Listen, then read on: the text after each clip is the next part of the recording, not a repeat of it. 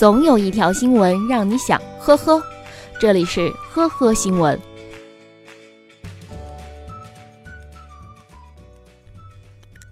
一个多月前，河南籍男子刘某驾驶套牌大功率摩托车，在福建泉州的某路口与外卖小哥驾驶的电动车发生相撞。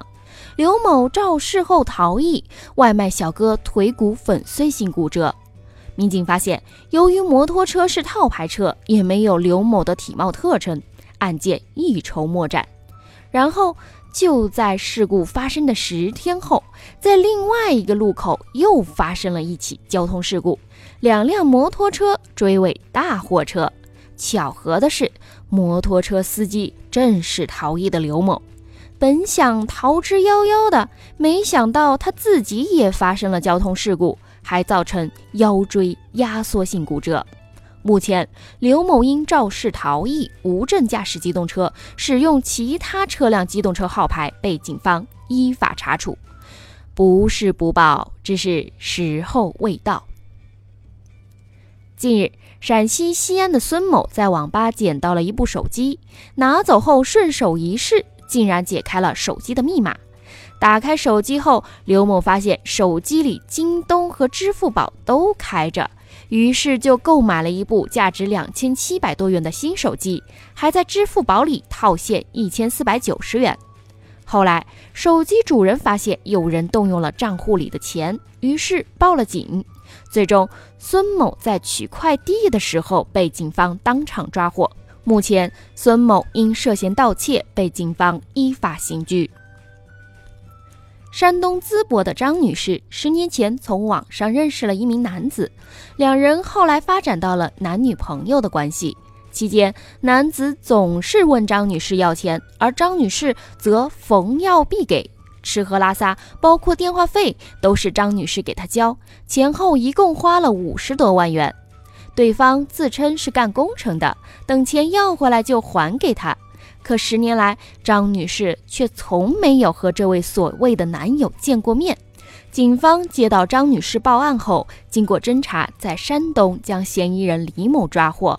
而这位男友李某其实是女儿身。近日，江苏镇江警方追查到一辆价值百万元的灰色雷克萨斯轿车涉嫌套牌，于是将车辆进行了扣留。警方调查发现，这辆车存在伪造行驶证等多个问题。后来，警方远赴福建进一步查明，套牌车的车主陈某看到厦门总店的老板有一辆雷克萨斯豪车后，心生羡慕，于是也搞来一辆车，前后花了十万元改装费，模仿成老板的用车。目前，警方对陈某处行政拘留十日，对其使用假证等违法行为处八千元罚款，驾驶证记十二分。